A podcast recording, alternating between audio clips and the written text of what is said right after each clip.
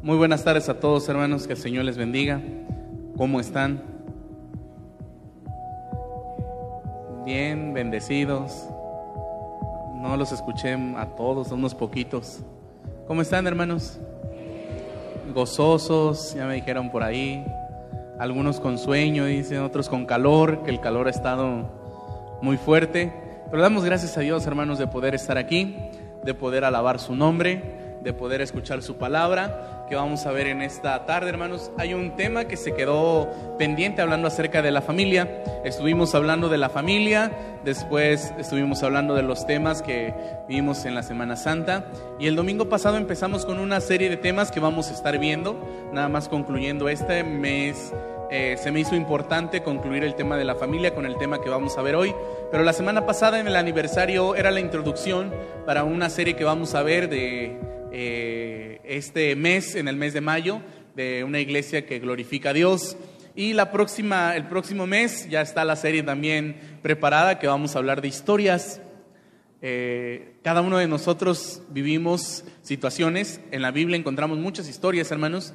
Eh, vamos a leer cada una de ellas. Quizá con algunas nos identifiquemos, pero el propósito es de contar la historia a otros y conozcan a través de las cosas que hemos vivido que tenemos un Dios bueno y poderoso. Así que basándonos en, en aquella historia, ¿se acuerda del endemoniado Gadareno?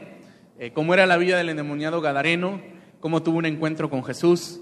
¿Cómo Jesús cambia su vida y cómo Jesús le dice, vete con los tuyos y cuéntales y cuéntales cuán grandes cosas ha hecho el Señor contigo? Así que vamos a estar viendo eso. Hoy vamos a concluir este tema de la familia. Eh, espero que sea de bendición para usted, hermanos. Con esto concluimos el tema de la familia. Más adelante vamos a estar hablando, siempre vamos a estar hablando de la familia porque es un tema sumamente importante para nuestras iglesias. Creemos firmemente que familias sanas producen iglesias fuertes, así que necesitamos ser una iglesia que glorifique a Dios, pero necesitamos tener familias sanas. Y el tema que vamos a ver en esta mañana, hermanos, lo titulé Una familia funcional. ¿Qué es una familia funcional, hermanos? Es una familia que está funcionando de acuerdo al diseño de Dios. ¿Se acuerda que al principio de estos temas que estamos viendo hablábamos de que el diseño original de la familia lo tiene Dios? Dios creó a la familia, hermanos. El, el que creó el diseño es Dios. Pero muchas de las familias hoy en día no están funcionando de acuerdo al diseño de Dios. Dios creó a la familia para que fuera de bendición. Dios creó a la familia como un lugar, hermanos, eh, donde promover el discipulado, un, un, hogar, hermanos, donde haya alegría, donde haya paz, un hogar, hermanos, donde siempre hay amor. Pero hoy en día, hermanos, la familia se ha convertido en muchas cosas. El ser humano ha intervenido para que el diseño original se fuera distorsionando. Así que vamos a ver las cualidades de una familia funcional y de una familia disfuncional. En la Biblia encontramos muchas familias, hermanos.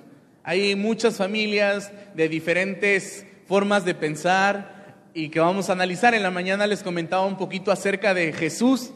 Conocemos la parte de la familia de Jesús con sus padres. Conocemos a José y conocemos a María y decimos, pues tenía un buen hogar, buenos padres, hemos analizado la vida de María, de José, cómo eran obedientes, cómo tenían fe, pero no todo era miel sobre hojuelas en la vida de Jesús como integrante de una familia, porque usted lee en los evangelios, hermanos, que sus hermanos ni creían en él. ¿Se acuerdan, hermanos? Que hasta lo criticaban. Vámonos, y se lo intentaron llevar porque decían, está fuera de sí. ¿Se acuerdan? En una de las escenas, cuando están sus hermanos, le dicen, te buscan tus hermanos, tu mamá está allá afuera, y empieza Jesús a hablar y los fariseos se enojan, dice que lo querían aventar de un monte y su familia no hizo nada para defenderlo. Y Jesucristo mismo sabía que nadie era profeta en su propia tierra. En una ocasión, sus hermanos le dicen, hermanos, Oye, ¿por qué no te vas de aquí? Y, si de verdad eres Dios, muéstrales tu poder, tus milagros, tus maravillas allá en Jerusalén. Pero no lo decían con fe, era de manera sarcástica porque ni ellos creían en Él. Era una triste historia, hermanos, los hermanos de Jesús. Pero una de las cosas que le decía en la mañana, el tipo de familia en la cual Jesús vivió no desvió su misión. Él sabía que tenía una misión que cumplir. Y una de las cosas que hemos visto, Jesús tampoco jamás trató de manipular a su familia con su ejemplo, con sus enseñanzas. Al final vemos, hermanos, cómo sus hermanos eran parte de la iglesia primitiva. Como uno de sus hermanos escribe una carta una transformación total en la vida de la familia de Jesús, hablando específicamente de sus hermanos, como la que vamos a ver ahorita, basada en el Antiguo Testamento. Levante la mano quien ha leído la historia de Jacob y Esaú. ¿Sí la conocen? Creo que la mayoría la conoce. Les voy a poner en contexto rápidamente, o les voy a preguntar mejor, que me gusta preguntar a mí. ¿Cómo se llamaban los padres de Jacob y Esaú, hermanos? Isaac y Rebeca. Ok, ¿qué tenía, qué peculiaridad había entre estos dos hermanos?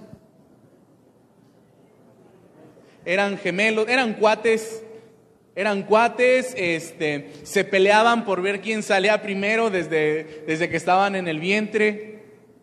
¿Qué más acuerdan, hermanos?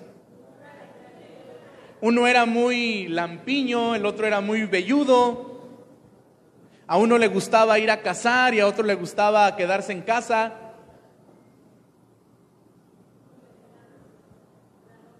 ¿Qué es? No escuché lo último.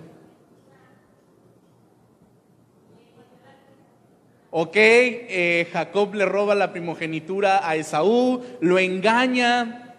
Vamos a... Esaú le vende la primogenitura.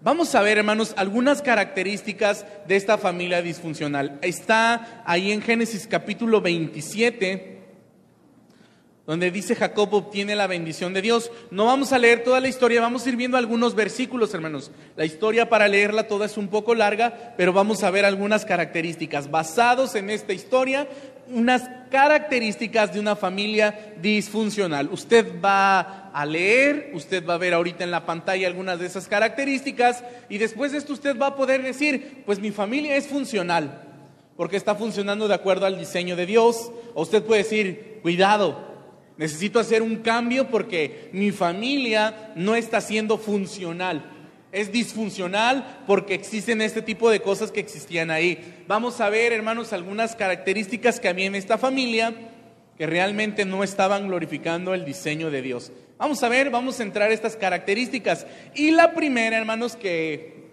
mientras hablamos del tema de la familia les compartía y muchos se niegan a aceptar, es que en una familia disfuncional, hermanos, hay preferencias por los hijos o hay hijos consentidos.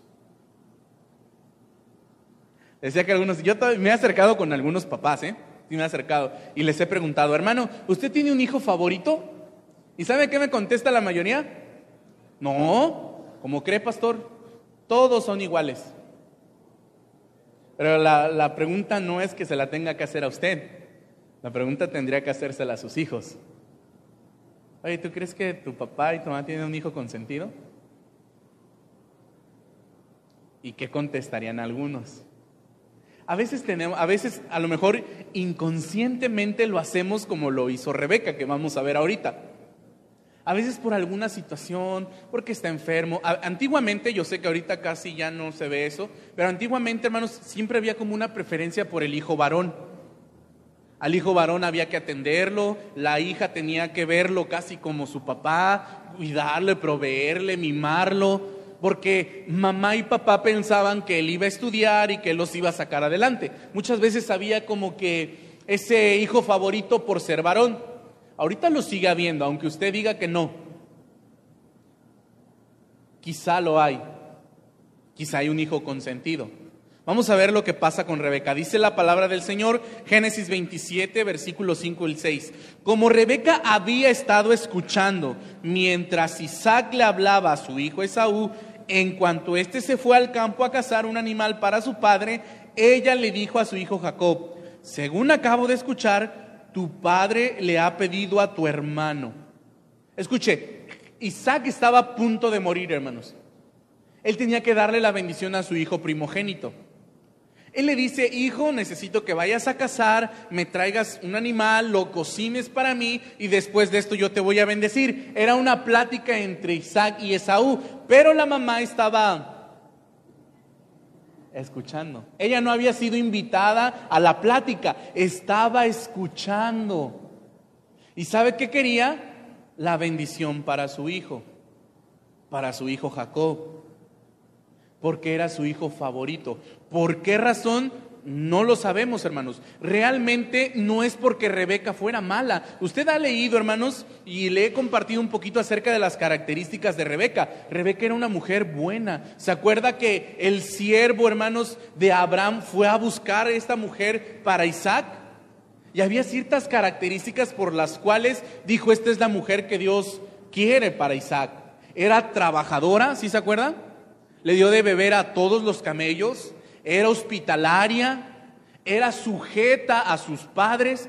les decía, estos son consejos para los jóvenes. Búscate una persona que tema a Dios. Cuando le digo a los jóvenes, les digo, no busques una persona, a, veces soy aún más crudo. no busques una persona que, que vaya a la iglesia. Ay, pastor, sí, no, no, nada más que vaya a la iglesia, porque hay muchos en la iglesia jóvenes vestidos de lobos y digo, vestidos de oveja y son lobos rapaces. A veces aquí se casan y ya no los vuelves a ver. No, no, no, no, no, nada más pienses porque va a la iglesia y ya es cristiano. Fíjate en las cosas que hace y que las cosas que hace demuestren que ama a Dios. Y una de las maneras sencillas, sencillas, este es un tip para los muchachos, en que te des cuenta si esa persona, ese varón o esa mujer que te está robando el corazón ama a Dios, es que ame y respete a sus padres. Es una, es una cualidad muy sencilla. Si no ama y no respeta a sus padres, créeme, no te va a amar a ti ni te va a respetar. Así que busca que ame a Dios. Busca que sea un hombre o una mujer trabajadora. A veces nos burlamos y hay muchos memes de que a muchas mujeres les gustan a veces los hombres, entre más flojo más les gusta. Les gustan esos muchachos flojos que no hacen nada y algunos sí dicen, oye, ¿cómo crees? Pero bueno, pero busca una persona trabajadora. Oye, ¿a qué hora se despierta tu novio? A las 10, a las 11. ¿Y qué hace? ¿Trabaja o estudia? No, ni trabaja ni estudia. ¿Cómo te gusta? Rebeca era una mujer trabajadora. ¿Se acuerda que le pidió agua, hermanos, y esa mujer se puso a sacar agua del pozo para todos los camellos? Le dice, oye, mira, yo te quiero llevar porque hay un muchacho y me gustaría que te casaras con él. Y lo que hace es ir a hablar con sus padres. Vamos a hablar con mis padres. Amaba, respetaba, honraba a sus padres. Realmente, regresando al tema de Rebeca, Rebeca era una mujer buena, hermanos algo había pasado. ¿Por qué? A lo mejor pensaba que Jacob, por ser el hijo menor, era el hijo más débil, o quizá también por las malas decisiones de Esaú. Escucha lo que dice la palabra en cuanto a Esaú. Dice, y cuando Esaú era de 40 años, tomó por mujer a Judith, hija de Beri, Eteo, y a Basemat, hija de Elón, Eteo, y fueron amargura de espíritu para Isaac y para Rebeca. Es decir, Esaú ya se había casado, había tomado dos esposas que le hacían la vida imposible a Jacob y a Rebeca. Dice la versión Reina Valera 60 que hacían escarnio de ellos. Ah, panueras que tenía Rebeca. Le habían tocado dos nueras que eran tremendas, cosa que aquí no hay, ¿verdad? Aquí puras nueras amables, buenas, ¿verdad, hermana Maribel? Puras nueras que son como una segunda hija. Aquí no hay malas nueras, ¿o sí? A ver, suegras, ¿hay malas nueras? No, ¿verdad? Aquí puras nueras buenas. A Rebeca no le había tocado así. Esaú había tomado malas decisiones y se había casado con dos mujeres que hacían escarnio de su mamá y de su hermano. Quizá era una de las razones por las cuales Rebeca toma a Jacob y lo hace uno de sus hijos favoritos, o su hijo favorito, o su hijo consentido. No es bueno tener hijos favoritos o hijos consentidos, hermanos. Hay muchas mamás que siguen consintiendo de más a sus hijos, a sus bebés, dicen algunas todavía. Es mi bebé, pastor. ¿Y cuántos años tiene su bebé, hermano? Veinte. 25, pastor. Pero está bebé todavía. Yo lo quiero, lo consiente, lo deja. Desde pequeños eran de, es que todavía no entiende. Cuando crezca, pastor, está chiquito. Pastor, no lo ponga a hacer eso a mi hijo. Él no puede, él no está capacitado para eso, pastor. ¿Cómo que lo puse? ¿No, ¿No vieron en las noticias una, una mamá de esas que sí, híjole, estaba enojada porque el maestro de educación física los puso a correr 10 minutos? Y estaba reclamándoles y que no, 10 minutos porque pusieron a correr a su hijo. Hay muchas mamás así. Por lo regular, vamos a hablar de las mamás porque ya se aproxima el día de la mamá. Por lo regular, la mamá es más sobreprotectora. Mamá es la que dice, no le pegues, pégame a mí. ¿No hay de esas aquí? Nadie está aquí. No, no le pegues, pégame a mí, pero no le pegues a mi hijo. Ahí va el papá a ejercer disciplina y mamá a interferir para que no le peguen a su bebé. Pero de esas mamás no hay aquí. Sean cuidadosas, hermanas. Si usted enséñele, hablando de la mamá, enséñele a sus hijos a ser responsables. Hermana, ¿por qué le sigue planchando la ropa a su hijo? Pues para eso tiene mamá mientras su mamá tenga fuerzas y le viva, aquí va a estar su mamá para plancharle, para hacerle de comer, para lavarle su ropita a mi hijo, a mi bebé. ¿Sabe qué está criando, hermanos? Hermanas irresponsables. No, yo no iba a decir, suena feo, pero, pero sí, parásitos. De verdad, a veces salen de casa y no saben hacer nada, hermanos. Cuidado con... A veces hay muchachos, y e, e, eso era lo que mi mamá siempre me decía. Hijo, cuando vayas a una casa, a una casa recoge tu plato, eh, sea amable. Ha tocado muchachos que llegan y como así es en casa, como en casa mamá casi casi es su sirvienta, acaban de comer, les recoge el plato, les limpia ahí, nunca ponen a sus hijos a lavar trastes, van a casa, decía mi abuelita, a casa ajena y hacen lo mismo. Se sientan y piensan que también están en su casa y que hay que atenderlos. No, hermanos, hermanas sobre todo, enséñeles a sus hijos a ser amables, cordiales, a lavar los trastes, a ayudar, hermanas. Pastor, pero es que el cloro y, mi hijo se le hacen sus manos feas, pastor. Dígame, ¿a poco no son las mamás las que son un poquito más, más así con sus hijos? Más sobreprotectoras. ¿Por qué? No lo sé ese amor de mamá, pero a veces que lo único que hace es provocar más que un bien, un mal. Lo que le pasó a Jacob, que vamos a ver ahorita. Escuche lo que dice la palabra del Señor. La vara de la disciplina hacia el hijo entendido. No tenga temor, ya hablamos de la disciplina, hermanos. No tenga temor de ejercer disciplina, porque la vara de la disciplina hacia el hijo entendido. Pero el hijo consentido es una vergüenza para su madre. Dura la palabra, ¿no? Así que espero que ninguno de sus hijos sea ni el favorito ni el consentido. El que todo le consienten. El que está chiquito, no pasa nada, pastor. Allá que la vida le enseñe. Aún no entiende, pastor. Ya después cuando crezca entenderá. Yo le he dicho esto repetidas veces. Yo sé que algunos ya tienen hijos grandes, pero los que tienen hijos pequeños, los primeros cinco años de su vida son vitales. Lo que usted no le enseñó en los primeros cinco años de su vida será muy difícil que lo entiendan y lo vivan después de los cinco años. Le digo esto porque a veces vemos a los niños pequeños, es que no entienden, son bebés, pastor. ¿Cómo van a entender? Si entienden, y se los digo por experiencia propia, si entienden, hermanos. Así que espero que no haya hijos preferidos ni hijos consentidos. En una familia disfuncional, hermanos, entonces hay preferencias o hay hijos consentidos. En una familia disfuncional hay mal uso de la autoridad. ¿Usted sabía que como padres Dios nos dio autoridad sobre los hijos, hermanos? Muchos padres han dejado a un lado, han hecho a un lado, perdón, esa autoridad, no la ejercen. ¿Se acuerdan lo que platicamos la última vez? A veces nos estamos echando la bolita entre papá y mamá. Eso de al ratito que venga tu papá, vas a ver. ¿Por qué a que venga tu papá si tú también tienes autoridad? Y el no ejercerla te es pecado. y ejercer la autoridad de Dios, no mi autoridad. Porque a veces lo que hacemos, hermanos, es imponerle a nuestros hijos nuestra autoridad y no la autoridad de Dios. Escucha lo que le dice eh, Rebeca a su hijo. Dice la palabra, ahora hijo mío, préstame atención y haz exactamente lo que te voy a decir. Es decir, como tu madre, yo tengo toda la autoridad para que hagas lo que yo diga. No, no es para que hagas lo que tú digas. La autoridad que Dios nos dio, hermanos, es para que nuestros hijos hagan lo que Dios quiere.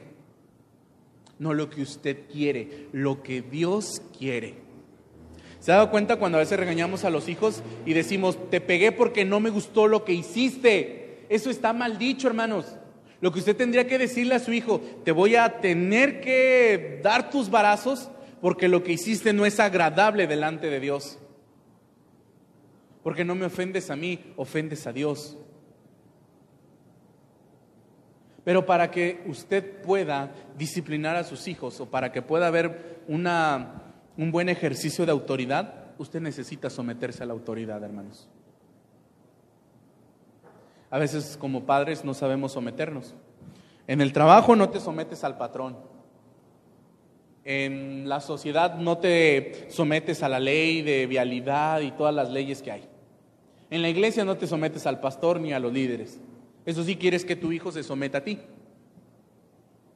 Y quieres que haga lo que tú le dices. Cuidado, hermanos, tú quieres que tu hijo se someta a ti, aprenda a someterte. Y ejerce una autoridad bíblica, no una autoridad personal. Es que yo quiero que las cosas se hagan como yo quiero, no, que las cosas se hagan como Dios dice. Y eso enséñale a tus hijos. Porque escucha hasta dónde llegó esta mujer, hermanos. Cuando le dice, haz exactamente lo que yo te voy a decir. Y todavía le dice su hijo, madre, pero ¿y si cuando vaya con mi papá nos cacha y, se da cuenta que yo no soy Esaú, me va a tener por burlador y capaz y hasta me maldice? Y todavía dice la mamá, pues que la maldición caiga sobre mí. Pero tú haz lo que yo te dije. No había autoridad, hermanos. Y también esto nos lleva a ver que hay falta de temor a Dios. Si hay falta de temor en una familia disfuncional, no hay temor a Dios, hermanos. Imagínense esta mujer hasta qué grado llegó. No importa la maldición que caiga sobre mí, con tal de que engañemos a tu padre, porque lo que iban a hacer era engañar a Isaac. En una familia disfuncional no hay temor a Dios, hermanos a veces le enseñamos a los hijos mucha eh, conducta cristiana. Esto se lo he dicho muchas veces. A veces a sus hijos usted le enseña conducta cristiana, pero no le enseña conducta bíblica o no le enseña autoridad de Dios. ¿A qué me refiero con conducta bíblica? Cuando vayamos al templo te quiero sentadito. Cuando vayamos al templo saludas a todos los hermanos y les dices Dios te bendiga. No Dios te bendice, Dios te bendiga. Algunos papás hasta así. Ey, y quítate ese, e, esa falda, está muy corta, ponte falda larga. Y quítate esa playera, ponte camisa, porque a la iglesia hay que ir bien formales. Les enseñamos conducta, pero no les enseñamos valores. Y llévate tu Biblia, ¿eh? La llevo en el celular, no me importa, lleva tu Biblia así en libro, eh, en hojas, quiero tu Biblia así. Les enseñamos conducta y, y, y se los imponemos, pero no les enseñamos temor de Dios, hermanos. Y tenemos que ir el domingo al culto y te levantas temprano. Y pobre de ti que no te levantes. ¿Por qué no le enseña lo precioso que es venir al culto? ¿Por qué no le enseña lo precioso que es escudriñar la escritura? A veces nos falta más inculcar temor a Dios que conducta, hermanos. La conducta es el resultado del temor a Dios que realmente inculcamos en la vida de nuestros hijos. En la familia disfuncional no hay temor, no oran, no les preocupa nada, las decisiones las basan tomadas en nuestras opiniones, menos en lo que Dios quiere. Cuando cuando tienen que tomar una decisión se sientan a orar, cuando su hijo le dice, mamá, no sé qué, en qué universidad voy a estudiar o en qué prepa voy a estudiar, y usted le dice, ven hijo, vamos a orar y vamos a pedir la voluntad de Dios. A veces no, ¿Sabe qué hacemos? A ver, ¿qué universidades hay? No, en esta no, porque no ofrecen buen inglés. No, en aquella no, está muy lejos, está bien cara. No, e, no, tomamos las decisiones basándonos en eso. Pero cuando si, si usted le dice a su hijo, sí, hijo, siéntate, híncate, vamos a orar y vamos a pedirle a Dios que nos indique a qué universidad debes ir tú o qué vas a estudiar. En una familia disfuncional no hay esto. Una familia disfuncional, el temor a Dios está afuera de la casa. Las decisiones son tomadas en mis propios criterios y en mi propia opinión. ¿Cómo es en su casa, hermanos? ¿Hay temor a Dios o no hay temor a Dios? En una familia disfuncional hay falta de temor a Dios. En una familia disfuncional hay intriga y hay mentira, hermanos. Todo mundo miente. Escuche lo que dice la palabra del Señor. Y se acercó Jacob a su padre Isaac, quien le palpó y dijo, la voz es la voz de Jacob, pero las manos, las manos de Saúl. Y no le conoció porque sus manos eran vellosas como las manos de Saúl y le bendijo. Una familia disfuncional, la mentira está en todas las personas. A veces nos quejamos porque los hijos son mentirosos. Pues, si tú le enseñaste, cuando te hablaron por teléfono y preguntaban por ti, les dijiste, dile que no estoy. O cuando te escuchan hablar mar de tu cónyuge. Cuando se faltan el respeto entre cónyuges y está tu hijo escuchando. Decimos, pero ¿por qué son así mis hijos? Pues por el ejemplo que les das. Así que tratemos de hablar verdad, hermanos, en la familia. Una familia disfuncional está llena de mentiras. ¿Por qué me habrá inventado eso mi hijo? ¿Por qué me dijo que estaba estudiando y andaba en el parque? Yo les decía, hermanos, les platicaba a los hermanos en la mañana que yo orado al Señor y me preguntaba con, con mi hijo. Y le decía, Señor, ¿será que se pueda cultivar una relación así fuerte entre padre e hijo?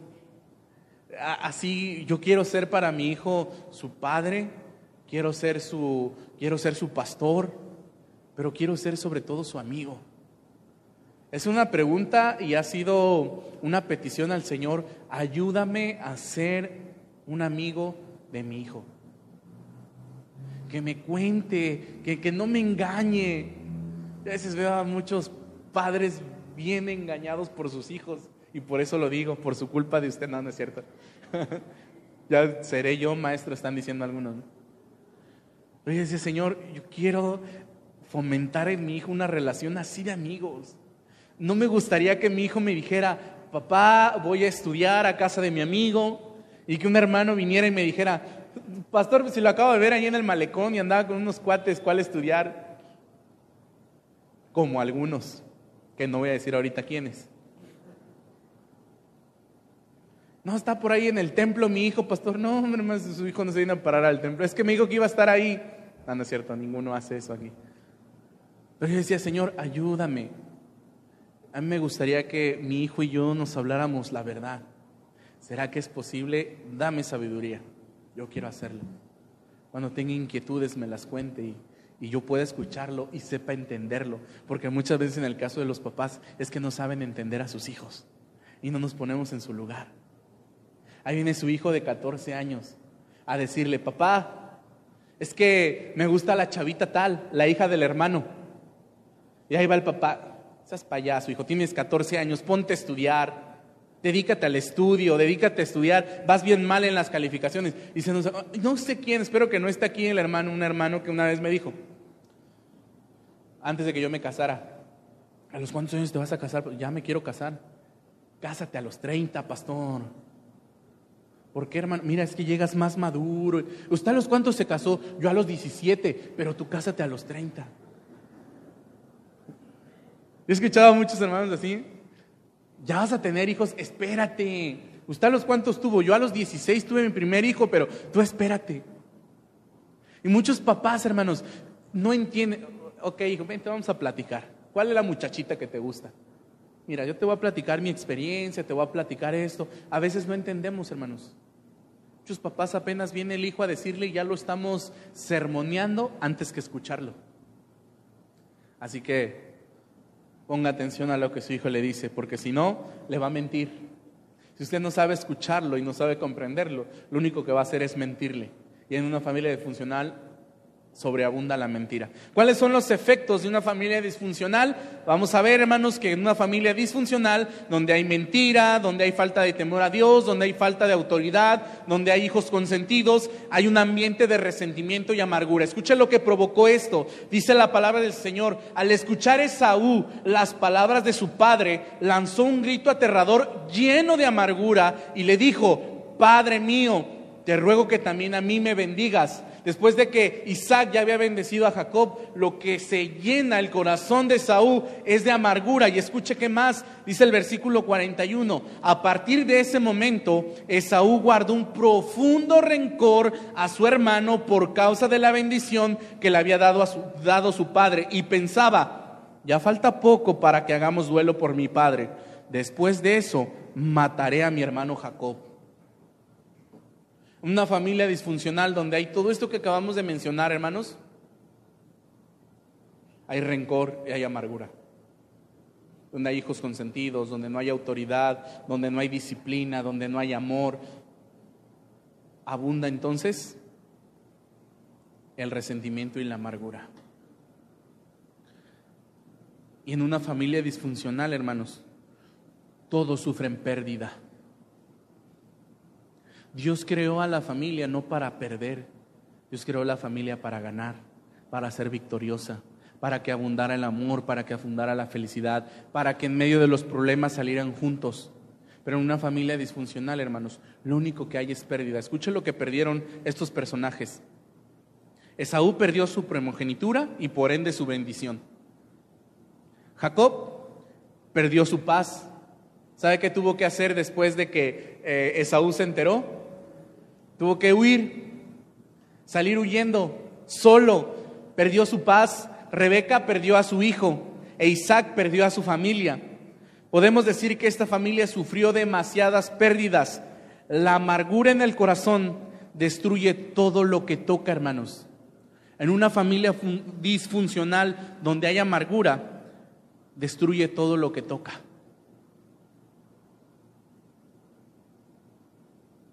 ¿Conoce alguna familia así? Con estas cualidades. Yo no sé si su familia se encuentre dentro de estas cualidades. Yo no sé si usted como esposo necesita hacer cambios. Yo no sé si como esposa tiene que hacer cambios, como padres tienen que hacer cambios con sus hijos o los hijos tienen que hacer cambios con sus padres. Pero le voy a decir algo importante, hermanos. Esta historia parece desalentadora, parece triste. Pobres, qué familia el hermano queriendo, buscando a su hermano para matarlo, porque así lo dijo. Falta poco para que hagamos duelo, es decir, en cuanto a mi padre muera, hacemos el duelo y voy a buscar a mi hermano para matarlo, por haberle quitado su bendición. Pero escuchen lo que pasa, hermanos, y ahí va un consejo. Una de las cosas que tenemos que hacer, hermanos, es reconocer en qué estoy fallando, en qué estoy fallando como padre, en qué estoy fallando como esposo. ¿Mi familia está funcionando de acuerdo al diseño de Dios? Hay amor, hay paz, hay bendición, hay unidad. O siempre estamos al grito, al pleito. ¿Cómo está su familia, hermanos? Lo primero es reconocer en qué estoy fallando, qué estoy haciendo mal. Y cuando usted reconoce sus fallas, hermanos, es importante entonces pensar que solo Dios puede restaurar nuestra familia. Hay buenas terapias, hay buenos libros, pero el único que restaura completamente es Dios. Hasta este punto de esta historia, hermanos, Jacob no había consultado para nada a Dios. Dios no entraba en sus planes, pero escuche lo que pasa en el capítulo 28, versículo 20 y 21.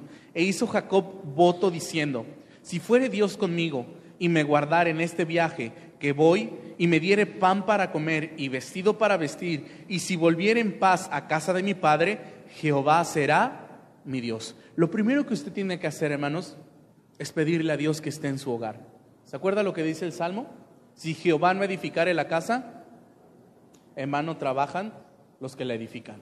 Si Jehová no está en su casa, hermanos, su familia está destinada a ser una familia disfuncional. Una familia que poco a poco el enemigo va a ir destruyendo. Va a destruir su matrimonio y va a destruir a sus hijos. Eso es lo que ocasiona una familia disfuncional. Pero cuando usted dice, Señor, yo quiero que tú estés en mi hogar. Yo quiero que tú estés aquí. Yo quiero que tú bendigas. Yo quiero que tú restaures a mi familia. Es lo principal, hermanos. Y lo segundo es dejar que Dios nos restaure. Pedirle a Dios que nos restaure. Escucha lo que dijo Jacob. Y cuando el varón vio que no podía con él, tocó en el sitio del encaje de su muslo y se descontuyó el muslo de Jacob mientras con él luchaba y dijo, déjame, porque raya el alba. Y Jehová le respondió, no te dejaré si no me bendices. No vamos a hablar del tema teológico de este aspecto de la historia, pero sí vamos a tomar un ejemplo acerca de esto, hermanos. Yo no te dejaré si no me bendices. Lo que usted y yo tenemos que hacer, hermanos, es decirle al Señor, transfórmame. Reconozco el error que estoy haciendo en mi familia y creo que solo tú me puedes transformar. Enséñame. ¿De qué manera, hermanos? A veces decimos, deja que Dios transforme tu familia. Sí, pero ¿cómo lo va a hacer? Póngalo en primer lugar. Vaya y busque los principios. Recuerde que el diseño es de Dios. Los consejos te los da Dios. Y muchas veces tenemos que pelear, a veces con nosotros mismos, hermanos. Porque a veces es tu orgullo el que no te deja sanar tu familia, a veces es el rencor, la amargura, a veces es tu cansancio, a veces es tu falta de interés para que tu familia funcione de acuerdo al diseño de Dios. Es la lucha contigo mismo. Yo sé que tengo que disciplinar a mis hijos, pero estoy cansado, el trabajo, yo sé que mi relación con mi esposa tiene que mejorar, tenemos que salir, tenemos que conocernos, pero el trabajo, los hijos, yo sé que tengo que pedirle perdón a mi esposa, pero ¿cómo le voy a pedir perdón? Ya este matrimonio ya no, ya no le veo respuesta. A veces tenemos que luchar con nuestra incredulidad. Si usted ama a su familia, luche por su familia, hermanos. Pídele a Dios que le dé fuerza para cumplir lo que dice su palabra. Dios le dice al esposo, esposos, no sean ásperos con sus esposas. Esposos, amen a sus esposas y trátenlas como un vaso frágil. Ah, pero es que es recontestona, pasar es soberbia. Yo por eso la trato como molcajete de esos de salsa porque es dura la mujer. Trátala como vaso frágil. Honrala como coheredera. Es que eso me cuesta. Pues lucha con tu orgullo. A veces la esposa dice, sí, yo sé que tengo que someterme, pero es que en mi casa me enseñaron que la mujer también puede dominar en el hogar. Lucha con eso y sométete a tu esposo, que él se someta a Dios y sométete a tu esposo. Respétalo. Pero es que Él constantemente me falta el respeto. Respétalo y gánalo por tu conducta. Pastores, que estos hijos me hacen enojar. No los provoques a ira. Ámalos. Compréndelos. Ora con ellos. Siéntate con ellos. Escúchalos. Aconséjalos antes de sermonearlos.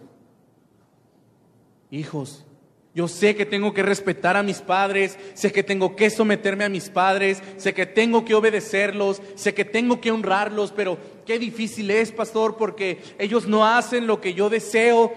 Honralos. Yo no sé con qué estemos luchando cada uno de nosotros, hermanos, pero pidámosle a Dios fuerzas, porque Dios realmente nos puede transformar. Escuche lo que pasa con Jacob. Y cuando el varón, y cuando el varón vio que no podía con él, tocó en el sitio del... Perdón, me, estaba regresando. Dice, y el varón le dijo, ¿cuál es tu nombre? Y él respondió, Jacob.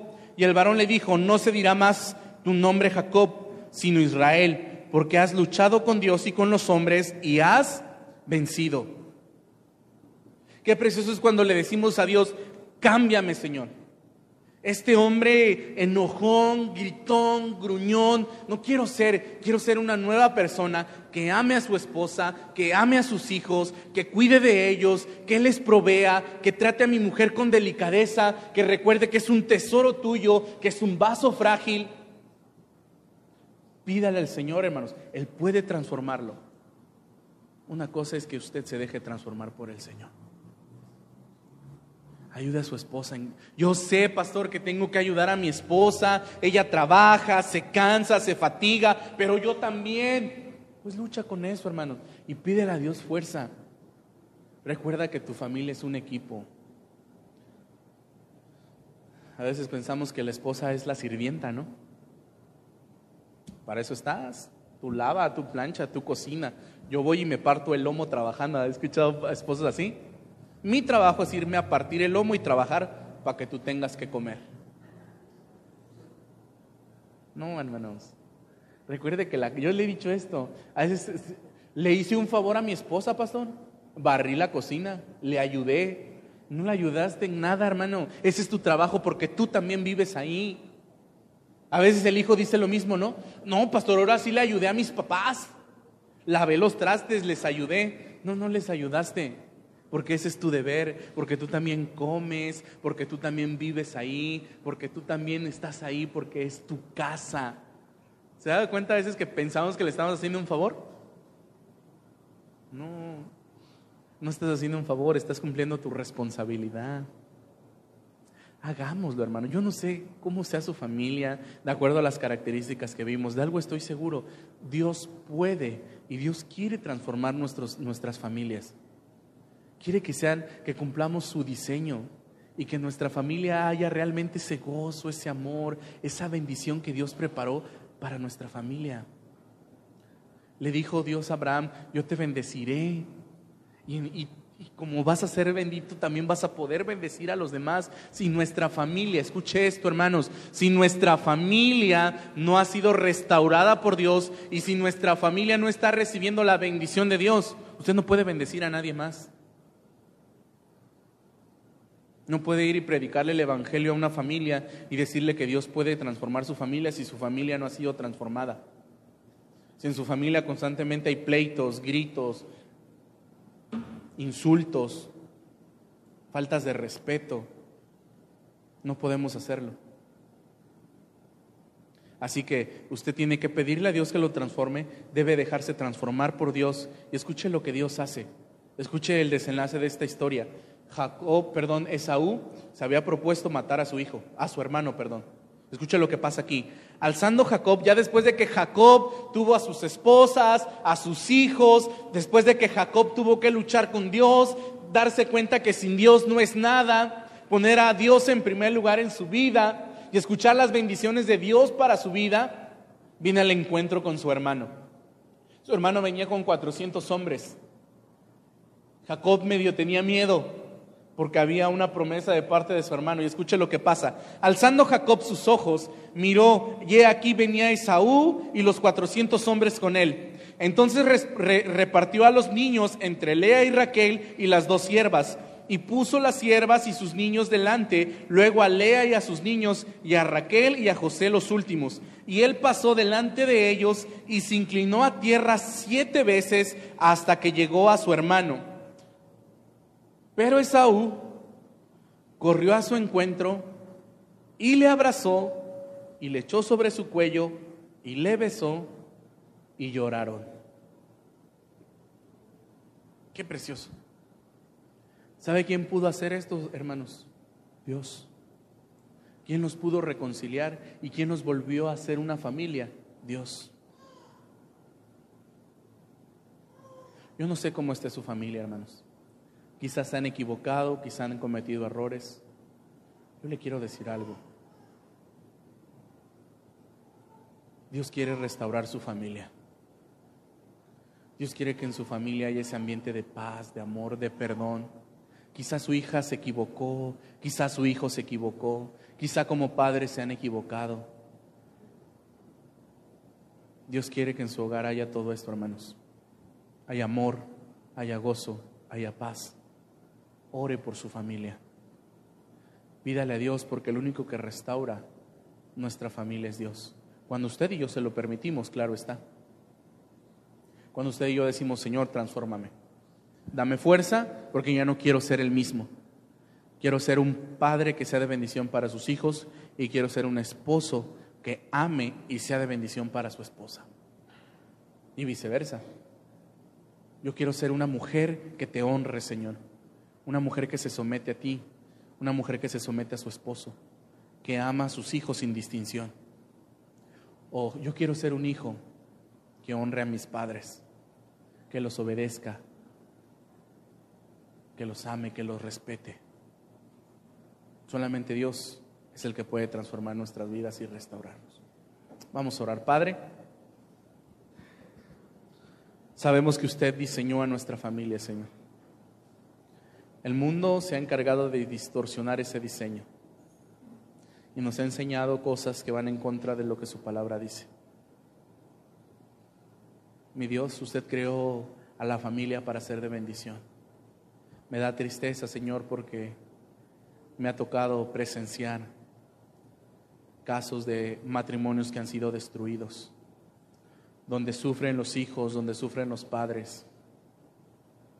Mi Dios, aún a pesar de eso que hemos vivido, usted está dispuesto a restaurarnos. Yo quiero pedirle porque ningún matrimonio, ninguna familia de las que está aquí atraviese por esa situación, Señor.